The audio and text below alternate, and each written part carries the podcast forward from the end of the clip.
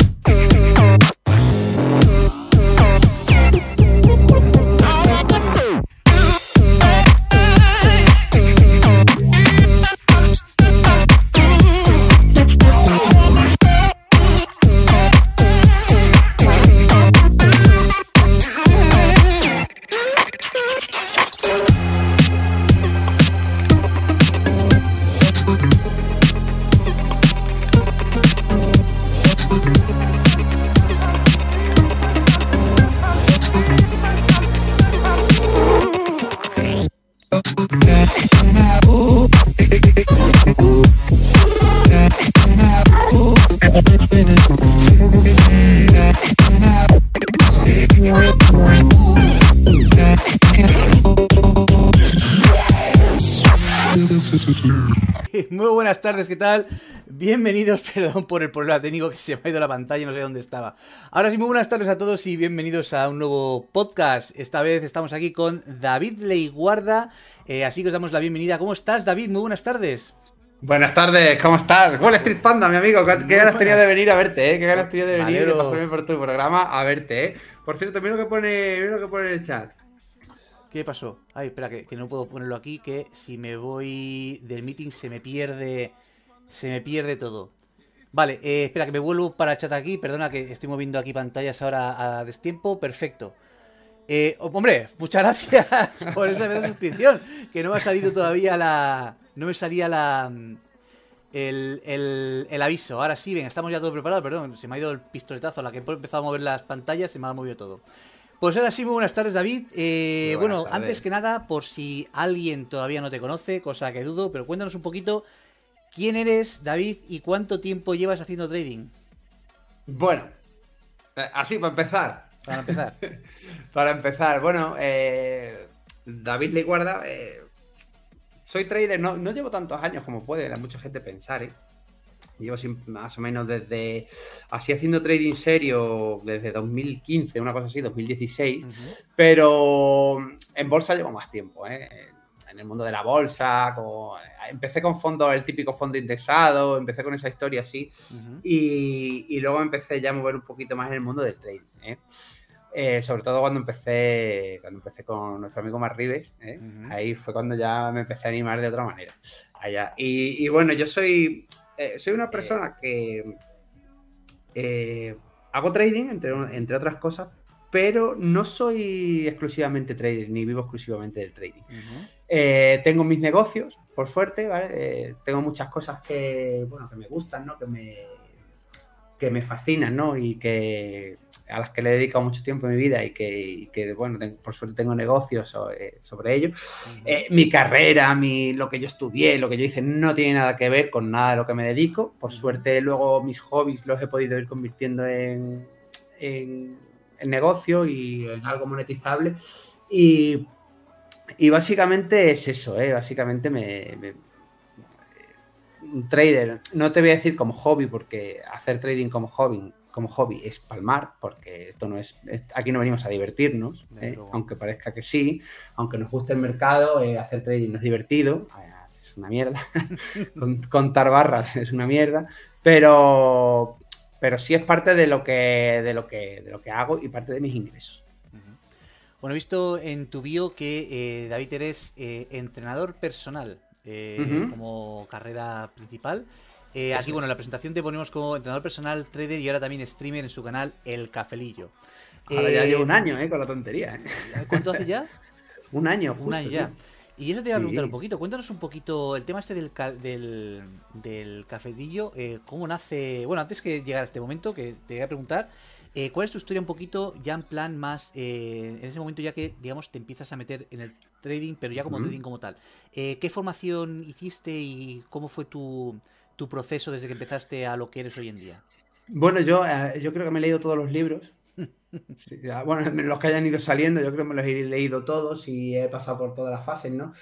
yo empecé la primera formación seria, arreglada, bueno, arreglada, pagada y que fue la de fue la que hice con Mar Rives y Gisela, eh, allí en Blackbird. Y bueno, como ya hablamos, ¿no? Es una formación que, te da todas las bases, ¿no? Te pone en contexto todo, todo lo que hay, cómo funciona el mercado. Eh, eh, conozco, conozco, todos los instrumentos, conozco todas las maneras que se pueden todos los estilos, digamos. Eh, primero, definir mi estilo de trading. ¿Qué tipo de trader soy? Segundo, ¿qué, tipo de operador? ¿no? Era, el, era el tema ese, ¿no? ¿Qué tipo de operador soy? Eh, se lo digo porque él también lo ha hecho, ¿eh? Y él sabe de lo que habla, ¿eh? Ambos somos alumnos, el, curso en concretamente es el máster de operativa bursátil de Blackbird, que tanto David como yo hemos sido alumnos de él. Y en lo que dices estoy muy de acuerdo. Siempre he dicho que no es un curso con el cual vayas a aprender a hacer trading como tal. En plan, sí vas a aprender a hacer trading, pero no vas a saber hacer trading en plan, ya me voy a dedicar a esto, ni lo hago bien. Pero sí que es un curso que creo que te da una muy, muy buena base tanto en tema de trading como macro y microeconomía y otros tipos de eh, análisis, ya sea fundamental o chartista. O sea, creo que te da muy buena base. Y la verdad que estoy. Y algún sistemilla, ¿eh? Algún sistemilla también te daba. Sí, ¿eh? sí bueno, eh, los sistemillas pasa que están un poco ya quemados, porque también los había explicado en, estrategias de inversión. Todo el tema del penny pincher, el Breton Butter y todos estos que estaban ya un poco. Estaban ya muy, muy. Sí, bueno, también, también él, explicaba muchos así, de estos así semiautomáticos, ¿te acuerdas? De tipo Elder, tipo el, el three screener de Elder, también explicaba mucho. A él le gustaba mucho explicar el, eh, los Bollinger, los este estilo de trading basado en, bueno, en ponerte en contra de estas lecturas extremas del Bollinger y de indicadores, cosas así un poco objetivas, aunque luego él como, como eh, a la hora de, aunque no usaba el volumen como lo uso yo, pero a la hora de, leer el precio no era malo, ¿eh? No era malo. Y cuando él se ponía a hacerle él era bueno, ¿eh? Y leía bien, y leía bien el gráfico. Bueno, a, la vista está que, eh, más allá del tema del curso, que ha quedado totalmente en segundo plano, hoy en día son un banco de inversión, con lo cual han crecido mm. en la buena dirección, además. O sea que son, han crecido tanto en Barcelona como en Madrid. Creo que está ahora, Mark creo que estaba en Madrid, en Barcelona y Gisela en Madrid. Efectivamente. Y han crecido mucho. Ahora mismo me gustaría traer eh, a Mark eh, al, al, podcast algún día, pero hostia, ese cara está volando. Yo estoy intentándolo con yo estoy intentándolo con Gisela, pero no tengo manera de convencerla. ya se lo he dicho, ya se lo he dicho un par de veces, se lo he soltado en Twitter, ella le da el me gusta, pero no me dice nada. son, son, huesos duros. Claro, que ya están, están a unos niveles ya que imagino que no estarán para estos, para estos rollos. Muchos años, muchos años. ya, ya todas las entrevistas que tenían que hacer, ya las tenían ya medio hechas. Em, bueno, y cuéntame un poquito, ¿cómo eh, una vez ya empezaste ya a aprender trading, ya empezaste con el tema del curso, eh, ¿cómo, fue la cosa? Es decir, empezaste ¿qué empezaste a operar? ¿CFDs? Como todo el mundo, empezaste a meterte en algún tipo de operativa concreta. Forex. Forex. Forex. ¿Y qué tal? ¿Cuál mal te fue? Trading así como tal de hacer especulación, porque a ver, yo acciones fue lo primero que empecé. Yo hacía el IBEX, cogí mis acciones del IBEX, eh, luego también hacía también hacía Weinstein, ¿vale? Que ahí es donde mejor me ha ido, ¿eh? Siempre. ¿eh? a ver, digamos, porque el Weinstein es más a medio plazo y, le arañas a la cartera un 20, un 30, sin apalancamiento, tú sabes, ¿no? Una cosita tranquila, ¿no? Y ahí siempre muy bien, pero, pero trading así empecé a hacer Forex. En esa época del Brexit, más o menos, ahí un poquito antes, ¿eh? Un poquito antes del Brexit. Y ahí empecé a hacer Forex. Y ahí empecé a palmar así cuentas y eso en plan bien, ¿vale? Y ya, ya después fue cuando empecé a conocer precio y volumen. ¿Eh? precio volumen. Y ya entré en el mercado americano, 2017, 2018. Y ahí en esa época ya empecé a hacer con las opciones, cuando ya aprendí, yo aprendí algo de opciones con Mar, luego por otra parte tuve que hacerlo. Estuve en una escuela que había, porque aquí no encontré, una escuela de Chicago. Me apunté y estuve, y estuve haciendo ahí un, vamos, de Chicago, pero desde casa, ¿eh? Sí, sí. Y ahí estuve haciendo el, curso típico de opciones, tal, y a partir de ahí, y a partir de ahí siempre con las opciones, ¿vale? Todo el trading que yo hago, eh, hoy, hombre, hoy por ejemplo a Snapchat le cogí un corto y se lo cogí con acciones, porque estaban muy caras las primas para el precio que tiene y preferí, preferí cogerlos a, no me voy a poner con términos, a Delta 1, ¿no? No me voy a poner así con términos, pero preferí cogerlo así y ya está. Y, pero básicamente lo que me gusta es operar con, ellas, ¿no? Y, casi todo es 100%, casi 100% opciones, ¿no? Y una vez que empecé, pues ya, pues, pues siempre. Y siempre ha sido eso, acciones americanas y, futuros y sobre índices, sobre, sobre materias primas. Ahora cada vez hay más ETFs de todos que van muy bien, replican muy bien y tienen las opciones. Tienen como mejor precio y mejor, más liquidez y entonces suelo tirar de, de ellas más o menos de, todo lo tiro, lo tiro a través de opciones. muy bien. Y entonces, eh, tras esta experiencia de Forex que ya te paras en, tema de, opciones, que imagino mucho mejor con el tema de opciones que con Forex, eh, bueno, ¿cómo surge la idea de el cafelillo? Y cuéntanos un poco qué es el cafelillo. Bueno, a ver, en principio mi idea era la siguiente. sigo fiel a mi idea, ¿eh? Sigo fiel a mi idea. Mi idea, yo cuando yo empecé a. Yo, aunque llevaba ya años, ya bastante tiempo. Eh, y en Twitter lo leía, conocía casi todos los tuiteros, ¿vale? Eh, yo no decía nada en Twitter, llevaba muchos años y, leía mucha gente. Y cada vez me daba cuenta que había muchísima gente en Twitter. Por, por mala, suerte, mi, cuenta antigua me la quitaron, ¿eh? me la, ahora estoy con otra. he visto que estaba. Cuando te buscaba hoy, había una que ya estaba cerrada. Sí, me la cerraron por un, porque me la, me la hackearon y, todavía no me han resuelto el caso. Y ya al final esta se me, voy a tener más seguidores con esta que con la otra. bueno, y, nada, y el, rollo era que, yo no publicaba nada. Y entonces empecé a publicar, ¿vale? A medida que yo iba publicando, eh, interesaba lo que yo hacía, interesaba el tema de las opciones, interesaba el tema de VSA, de, de Volume Analysis con algo de Wyckoff, con algo de estructura del precio, esto, el gráfico limpio a la gente le gusta, ¿no? Le gustaba barra, volumen, solo eso a la gente parece que la traía. Ahora se ven muchos, ¿eh? cuando empecé yo no se veía tanto, ¿eh? eh gente con barra de precio-volumen, eh, eh, solamente sin ningún indicador y sin ninguna otra historia, ¿no? Y y, empecé, como que gustaba, ¿no? Y muchas preguntas, ¿no? ¿Y esto por qué? Y, esto, y claro, es como que en un tuit todo se quedaba como muy difícil de explicar, muy largo, muy, muy mal. Y, y vi al Chocas ese. y me parecía que tenía mucho arte, muchas gracias. ¿sabes? Bueno, no arte, sino que me parecía ese desparpajo ahí y que, y que la gente le seguía. Nunca me imaginé que me iban a ver más de 10 o 15. Tampoco es que me vean un millón de personas, ¿no? y ahora encima que estoy por la mañana, menos. Que has sido, líder de audiencia en Estocamos en español bastante tiempo, ¿eh? Sí, bueno, y ahora porque me he cambiado de horario y no sé si será por eso, ¿no? Pero que, que, sí, me ha ido bien, en ese sentido me ha ido bien. Y yo creo que yo creo que si ajustara el horario y le dedicara más tiempo, lo hiciera mejor, igual también podría. podría hombre, porque la, verdad es que el formato gusta, viene mucha gente de, con mucho estilo diferente. Sí me gusta que haya buen rollo, que haya respeto, ¿no? Bueno, y para no enrollarme, y claro, cuando vi que, mm, que me preguntaban y eso, pues lo que hacía era enchufar el directo y que la gente viniera, que preguntara, yo les explicaba, yo le, yo le contar todo lo que todo lo que me preguntaran y todo lo que y todo lo que fuera necesario.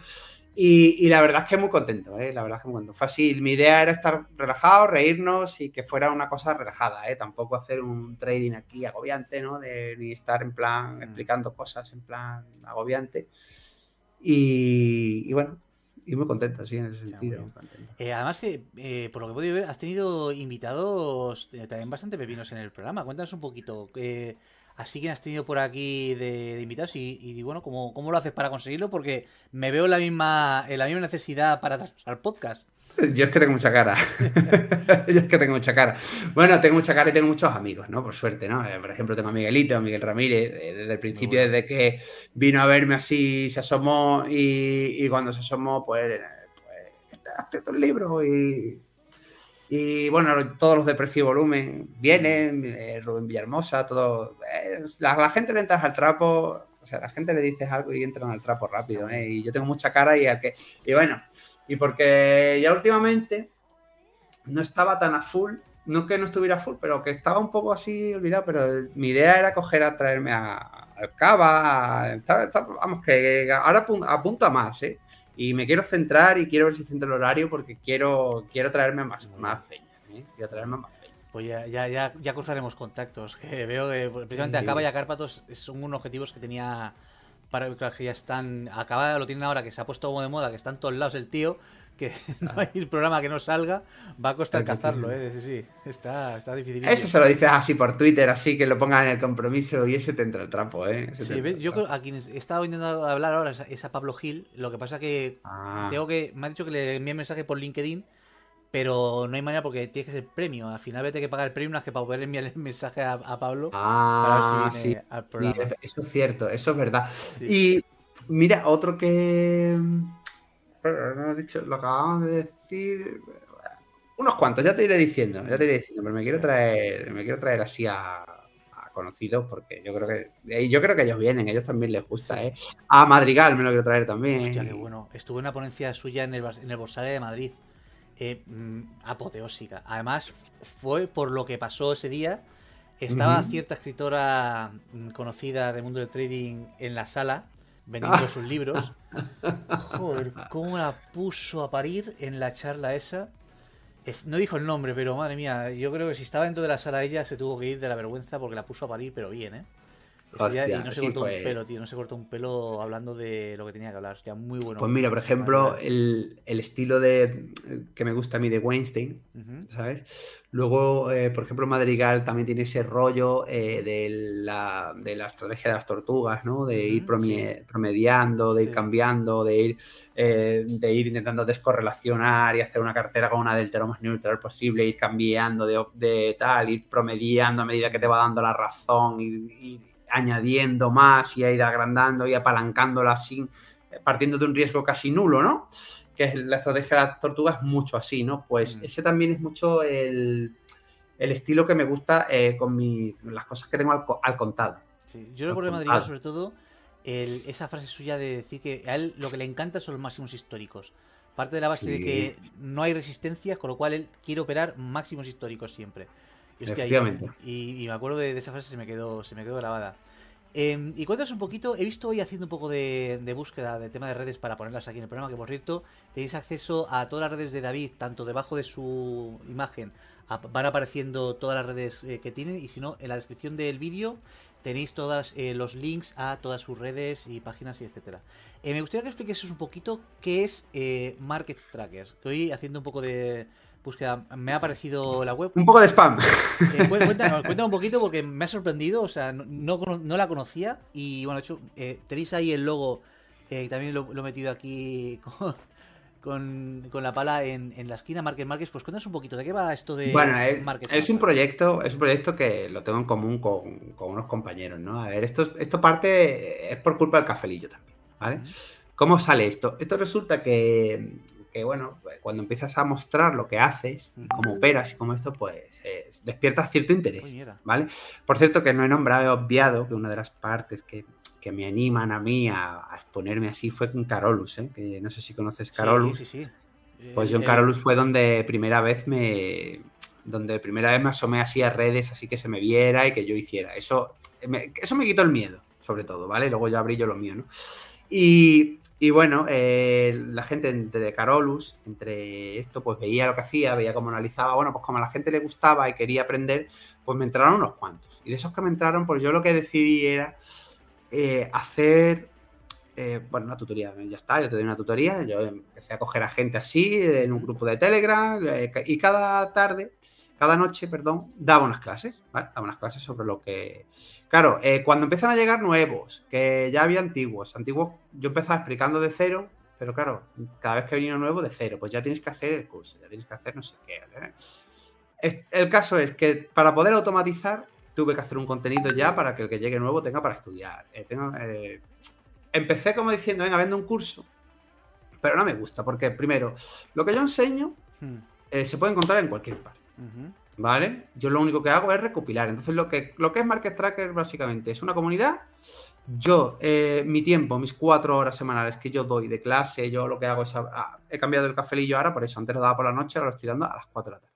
¿Vale? Cuando abre el mercado, abre el mercado, nos ponemos, si hay operación la miramos, miramos las operaciones, lo que te comenté antes sobre ventas de volatilidad, no sé qué, vemos las operaciones, dejamos todo cerrado y luego ya, pues si hay que explicar algo se explica y cada uno a su olivo, a cada mochuelo a su olivo. Entonces, ¿qué, es lo que es Market Tracker realmente? Es, pues eso, la comunidad, enseñamos a operar, enseñamos tal, eh, los cursos los regalamos.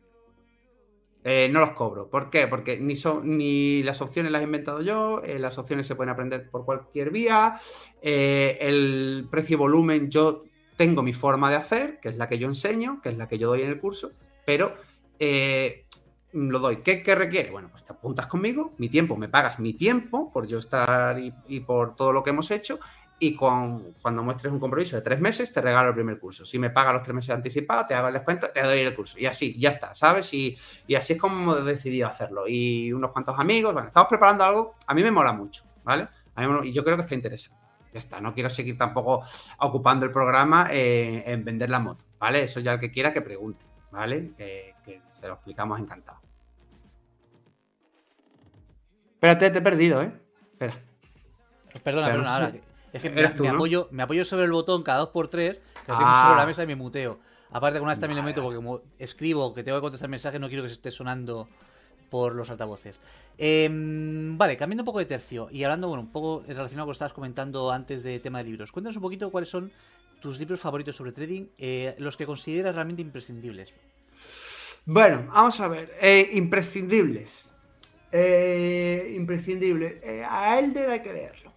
¿vale? Por la parte en la que te explica eh, mm, cómo debes mirarlo, cómo debes pensar en el trading, cómo, cómo debes tomártelo, ¿vale? Cómo debes tomártelo. No porque a mí los sistemas de Elder me gusten, ¿vale? Por ejemplo, ¿no?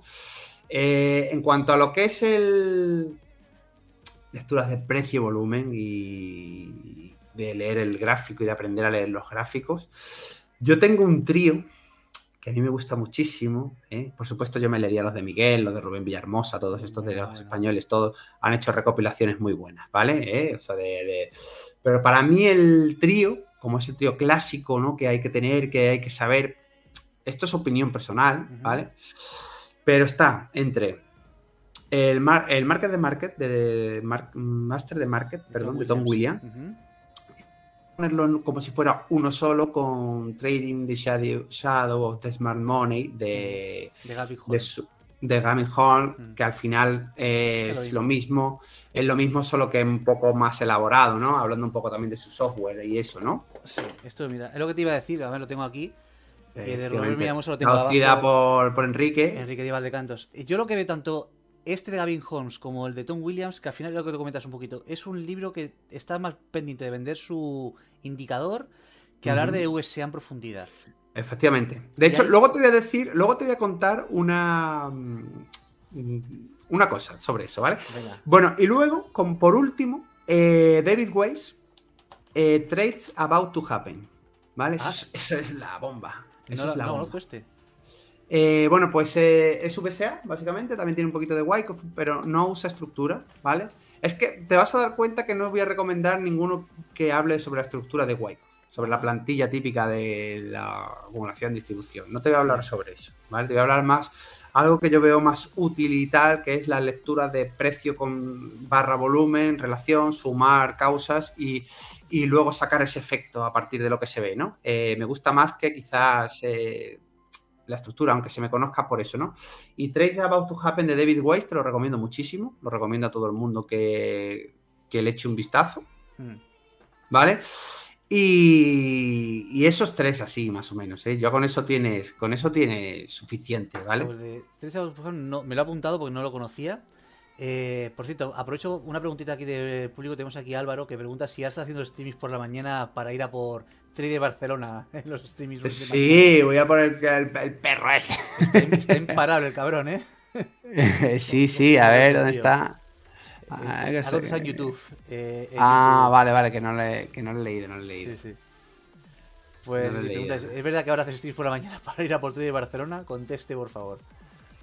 Ah, eh, es pregunta para David. Al decir promediar, digo, joder, a lo mejor él me ha entendido que promediar o promierdear, que no es eso. Claro que conozco el método madrigal, la estrategia de las tortugas. Además, esa nos la enseñaba también el, amigo Marrides.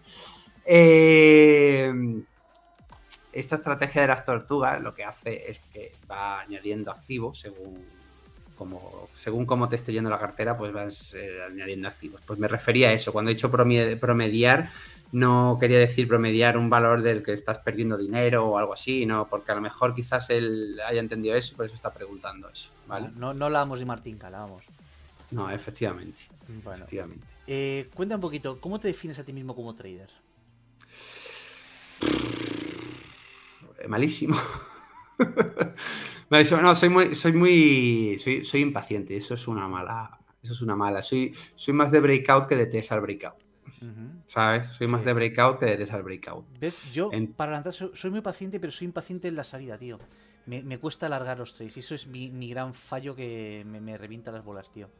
Ah, bueno, a mí en ese sentido, en ese sentido me pasa pero es que depende de lo claro que esté, o de lo claro que esté el mercado, o cómo estén, o cómo estén dándolo ese día. ¿eh? Hay días que lo están dando muy bien y estoy tranquilo, y además que no, es que no toco nada, no toco nada porque sé que ni, quito parciales, pero por mi propia forma de entrar y por mi propia, como me gusta, el, por ejemplo, el breakout, me gusta entrar en el breakout, los breakout todos se testean. Yo para cuando lo testes, casi, casi siempre se testean. Lo que pasa es que los, si la cosa va eh, como, mm, o sea, si sigue, si hay buena tendencia, lo suelen testear bastante más arriba, ¿vale? Entonces, eh, ahora no está pasando así, ¿no?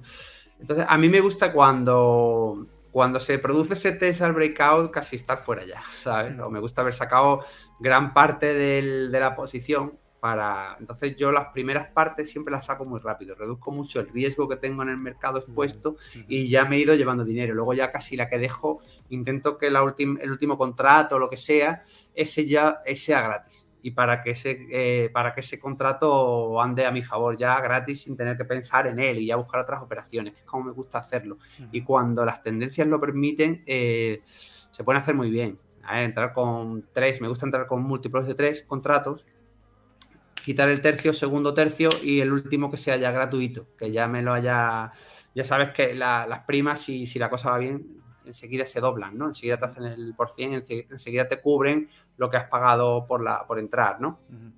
Y me gusta mucho, sí. Bueno, para que no sepa de qué está hablando del tema de primas, eh, estuvimos hablando el otro día en, en, uno de mis streamings, explicaba un poquito el tema de las opciones y yo lo comparaba un poco como eh, el Q que quiere comprar un jugador que tú compras la opción de comprar la siguiente temporada, eh, pagas la prima y puedes comprar o no comprar, puedes vender la opción, el derecho de comprar lo puedes vender a un tercero o puedes simplemente luego em, ejercer o no ejercer, independientemente si son americanas o europeas. Entonces, la comparativa con el tema de, del jugador de fútbol lo estuvimos hablando el otro día, era Neymar este, concretamente, y estuvimos dando la chapa con eso.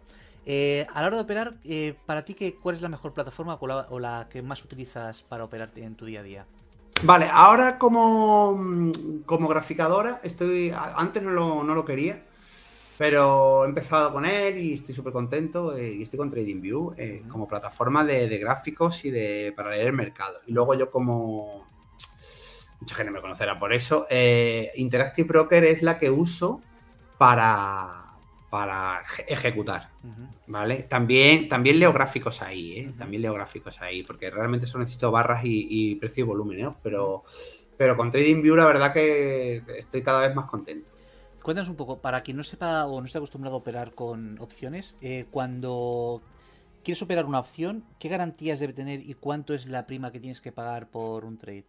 Vale, eh, eso, es muy importante. ¿eh? Ahí, ahí es donde hay que estar más fino. Por ejemplo, cuando, cuando tú quieres operar, cuando tú quieres hacer trading con, con esto, ¿no? Con, opciones, cuando quieres hacer trading con opciones, eh, si lo que vas a comprar opciones, ¿vale? Si lo que lo único que quieres es comprar opciones, lo suyo lo suyo que lo que te cuesta la prima es lo que tienes que tener tú para como, como garantía. No hace falta más, simplemente tu, la prima. Cuando, cuando quieres venderlas, eh, ahí sí, por el tema de que, bueno, el riesgo es indefinido y todas esas cosas que, todas esas cosas que tiene, eh, ahí sí que tú has de tener eh, un capital, ¿eh? ahí sí es que tener, tienes que tener algo para el margen, ¿eh? un poquito más de la... Y creo que era un 10% de lo que de lo que hay que pagar en caso de ser asignado a, la posición que te tienen que asignar, ¿vale? A la posición que te asignarían, un 10%, una cosa así. ¿Sabes? O sea, básicamente un 10% de la posición es lo que tienes que pagar de prima, que la prima esa ya no la ves, o sea, eso pagas eh, solo por participar, digamos. A ver, a ti te pagan, si tú vendes, a ti te pagan una prima, ¿vale? Pero te obligan a que tú tienes que adquirir el subyacente, ya sea una posición corta sobre este subyacente hmm. o una posición larga sobre él, depende si has vendido call o has vendido put, ¿vale? Eh, entonces tú tienes que tener eh, un X por ciento de lo que te costaría esa posición, ten en cuenta que son paquetes de 100 acciones, lo que vale una, opción son paquetes de 100 acciones, entonces tienes que pagar, eh, tienes que tener lo suficiente o, un porcentaje, a lo mejor el 25% o el 30% de lo que te costaría esa posición. Si, no, claro, no es lo mismo eh, la opción sobre Tesla, que vale 700 dólares, hmm. y te obliga a comprar 100 acciones de 700 dólares, que la de Snapchat, que vale ahora mismo 23,83, y te obliga a comprarlas a 23,83, las 100 acciones. No lo mismo 2.300 dólares que 70.000 dólares, ¿no? Eh, pues, pues esa es la diferencia. Entonces, eh, te exigen una tener esa capacidad de compra, ese buying power, para, para poder operar con ellas. Em, luego, el sitio donde imagino que trabajas, que es el que estamos viendo en pantalla, cuéntanos un poquito cómo es tu setup. ¿Eres de los de pantallas a distro siniestro, eh, portátil con pantalla? Cuéntanos un poquito dónde trabajas. Tengo dos. Dos pantallas. Tengo dos pantallas. Tengo una tele grande. Tengo una tele grande que, bueno, pero porque al final fue esta la que acabó siendo mi. Esto. Yo ahora me quiero pillar dos monitores normalitos, ¿vale? Así curvos, normalitos, sin mucha. Y un monitor un poco más pequeño, ¿vale? Aquí ejecuto. Aquí ejecuto. Y aquí tengo los gráficos en la grande. Y simplemente es eso. ¿eh? Simplemente, simplemente trabajo así. ¿eh? Eh, por ejemplo, cuando si estoy emitiendo, aquí tengo los gráficos con los que trabajo y aquí tengo el, cacharrito de, de donde, el, el, Streamlabs este, ¿sabes? El, el, editor, vamos, la, cabina del realizador. Efectivamente. Luego, bueno, comentabas que eras más operador de volumen, con lo cual el tema de indicadores que usas, volumen, algo más que pongas en tus gráficos normalmente. Eh, sí, algún VWAP. Mm, algún VWAP, si, por si está cerca, lejos, para ver si mira para arriba o abajo. Eh, algún, a veces un volume profile, sobre todo porque si en esa zona no, no hay, para saber si van a pasar rápido por ahí o se van a entretener mucho si hay mucho o, algún objetivo, marcar algún objetivo, ya que a veces sí que también también proyecto, eh, si el mercado da una pata, la va a dar otra, eh, la onda 3, la onda 5, eh, todo esto así, pero no, no, soy muy heliotista, ¿vale? No soy muy heliotista, ni me gusta tampoco mucho comerme el coco con, con ello, aunque, aunque sí creo más o menos en en las ondas y en el. Y el que el precio se mueve así. Pero no soy demasiado heliotista tampoco. Y, entonces me gusta más a lo mejor proyectar o ver, eh, o ver sitios donde debería cerrar posiciones o ver sitios donde puede ir el precio a rebotar y todo eso. Me gusta mirarlo un poquillo con los perfiles de volumen o un VWAP y tal, pero mm, por ejemplo a mí no me gusta tener el perfil de volumen en la pantalla. A mí me gusta tener barras con cierre y volumen. Y si tengo que marcar algo, saco el volume profile, marco lo que tenga que marcar, quito el volume profile y ya empiezo a trabajar. Muy bien.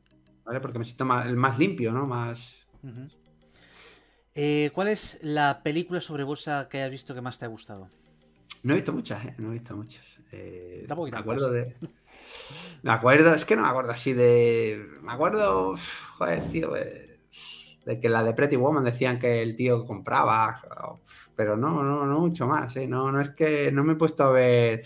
Tengo ganas, ¿eh? Lo que pasa es que mi mujer eh, o, me, divorcio de mi mujer o se vaya de viaje y yo aprovecho y si me ocurre y veo alguna peli, pero si no, es complicado, ¿eh? Si no es complicado.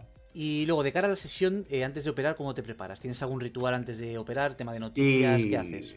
Eh, no, no, miro, miro el SP, el, Mini y el, y el Nasdaq.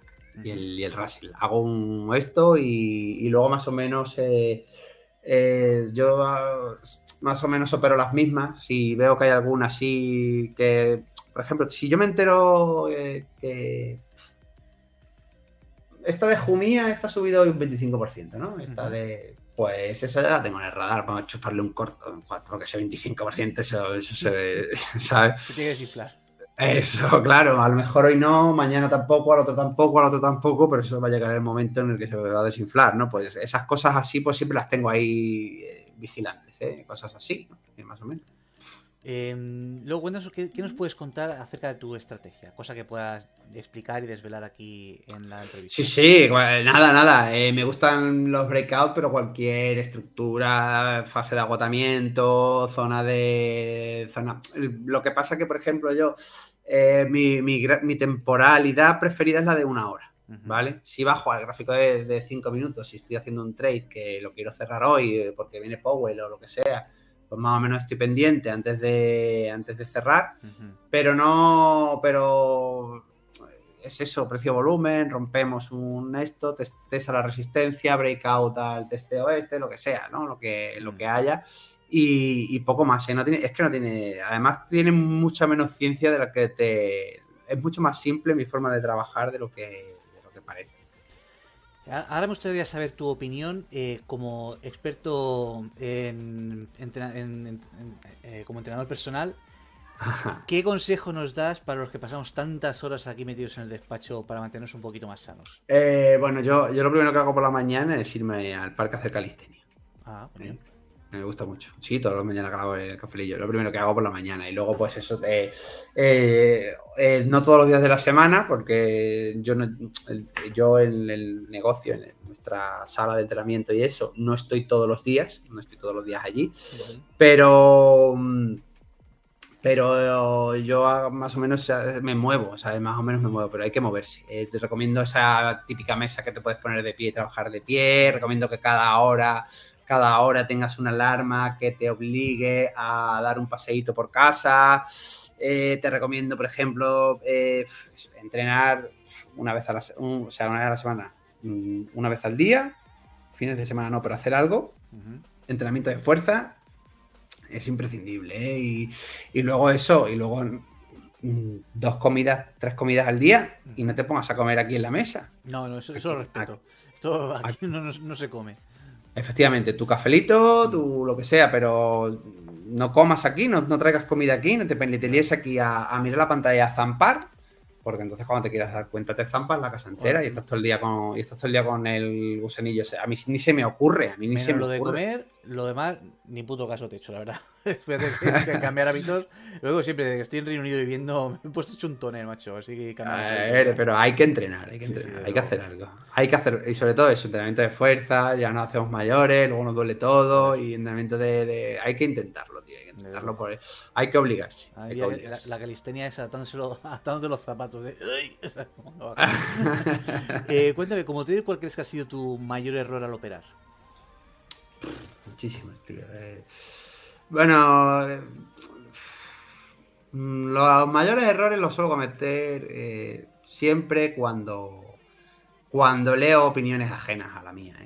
Eso lo tengo clarísimo. O sea, cuando yo estoy en cualquier trade, haciendo lo que sea, y por lo que sea entras en Twitter, ves o lees algo que no que va en contra de tu opinión, va en contra de tu trade y ya empiezas a ver cosas ahí. Pues ahí eso, ¿no? Y luego error así destacado de mi vida, eh, eh, estas veces que...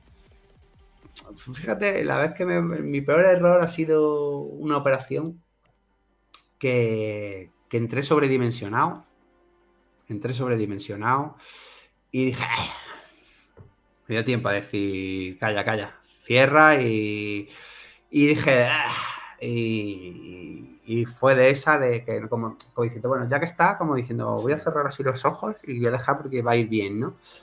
Pues precisamente esa fue la que, la que me dieron duro, ¿eh? Esa fue la que me dieron duro y bien duro, ¿eh? Bien dado. ¿Y qué te, qué te llevó a no dejarlo? ¿El, el qué? ¿El, el no, el no cerrar? No, no, ¿qué, qué te llevó a, a no dejar el trading? Después de Ah, es que soy muy cabezón, tío. Es que soy muy cabezón, tío. Soy muy cabezón. Y, y esto me tiene que salir, y esto me tiene que salir, y esto me tiene que salir, y esto me tiene que salir, y esto me tiene que salir, y esto me tiene que salir. ¿Me cuentas un poquito? Hemos visto que últimamente has cambiado de horario en Twitch. ¿A qué se debe eso? ¿Y te vamos a volver a ver en el horario habitual?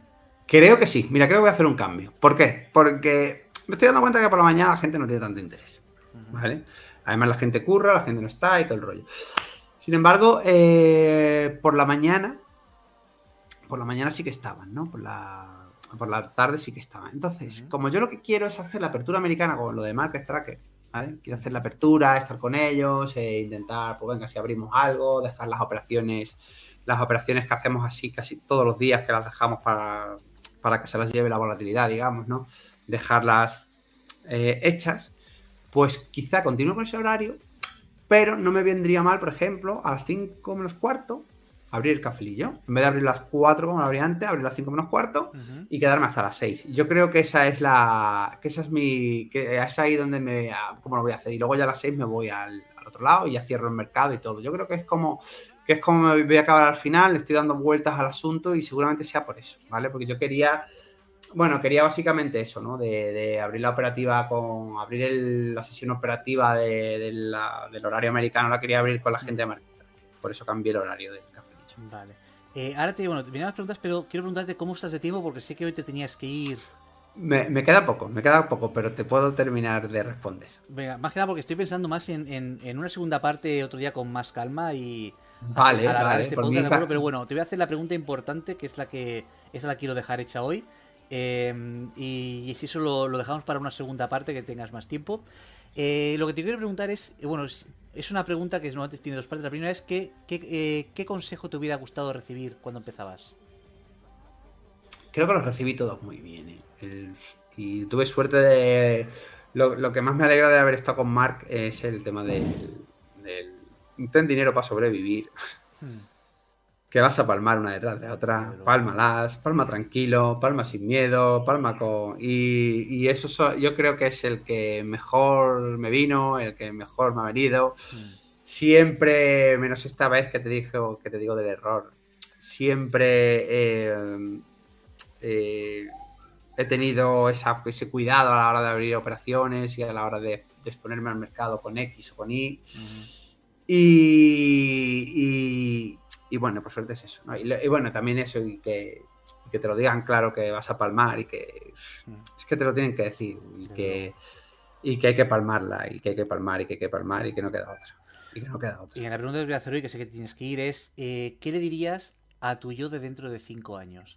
Y esta, piénsatelo bien porque lo que me digas te- lo vas a recibir dentro de 5 años, un mensaje a, a- a tu yo del futuro. Así que cuéntame, eh, ¿qué mensaje le darías a tu yo del 2027? ¿Qué, qué mensaje le daría a mi vida de 2027? no tengo ni idea, tío. Me has pillado. Me has pillado. eh, Te permito, si quieres, que no me la contestes y la dejes para la segunda parte si te la quieres pensar mejor. Venga, deja que me lo piense, Vale. Pues, familia, vamos a hacer una cosa. Eh, David hoy se tenía que ir, eh, no podía estar el, el programa completo, así que vamos a dejarlo aquí en como un a medias, así podemos engañar de nuevo a David que venga otro día. Sí, eh, a hacer la segunda sí. parte del podcast.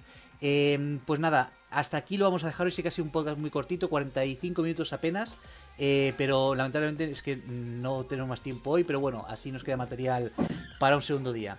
Eh, a todos vosotros deciros que muchas gracias por estar aquí, gracias a los que lo escuchéis después en tanto YouTube, Spotify, eh, mm, Google Podcast, iTunes, donde sea. Muchas gracias a todos por el apoyo. David, muchas gracias por este tiempo A ti. que nos has invertido. Espero que vuelvas pronto a visitarnos. Se te ha ido. Se te ha ido el audio. Me he vuelto a apoyar encima del. Pues muchas gracias por estar aquí. eh, te dejo que sé que tienes que ir. Y lo dicho, prometemos una segunda parte de este podcast, así que lo Yo lo prometo. más. Familia, muchas gracias y nos vemos en el próximo streaming. Hasta luego, un saludo. chao, chao. Venga, venga, adiós, adiós, adiós. adiós. Vamos a ver. Y además. eh, ¿Dónde estás? Como he hecho el inicio, vamos a ver la música que toca para el invitado que tenemos hoy. Así que venga esa misma música que David se merecía. Esta es.